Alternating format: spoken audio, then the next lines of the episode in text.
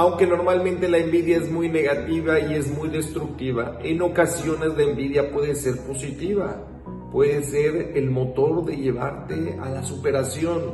Por ejemplo, tuvimos a nuestras dos matriarcas, Rachel y Lea. Cuando Lea comienza a tener hijos, tiene el primero, el segundo, el tercero, el cuarto. Rachel envidia a Lea. Así nos dice el Pasuk, que Rachel envidió a Lea y nos explican los Jajamim. ¿Qué fue lo que Rachel envidió de Lea? Envidió sus buenas acciones. Rachel dijo, si mi hermana está pudiendo tener hijos y yo no estoy pudiendo, quiere decir que las acciones de mi hermana deben ser más puras, más elevadas. Yo también quiero tener esas acciones tan bonitas que tiene mi hermana. Eso fue lo que envidió Rachel de Lea.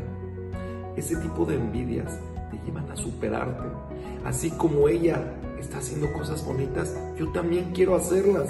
Así como veo a mi amigo cómo se, cómo se esfuerza, hace gesed, mira qué Kibudabaem tiene, mira cómo ayuda, mira cómo estudia, mira cómo reza. Yo también quiero hacerte fila así, yo también quiero ayudar. Y eso me lleva a superarme.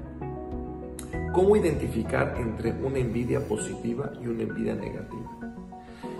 La envidia positiva es cuando ves al otro te da gusto lo que estás viendo en él.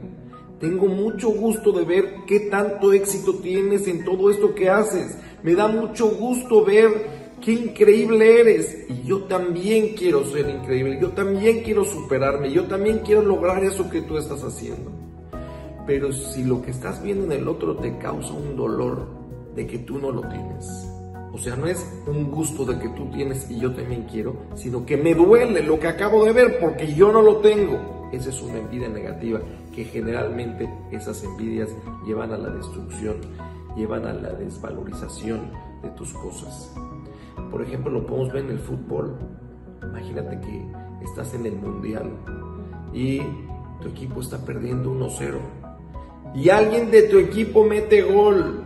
¿Qué sientes? ¿Sientes envidia que metió un gol o gusto que metió un gol alguien de tu equipo? Sientes un gusto enorme. Ahora yo también quiero meter uno, pero ese gol que tú metiste, yo lo gozo, lo disfruto, estoy feliz por lo que hiciste. Ahora yo quiero meter un gol también.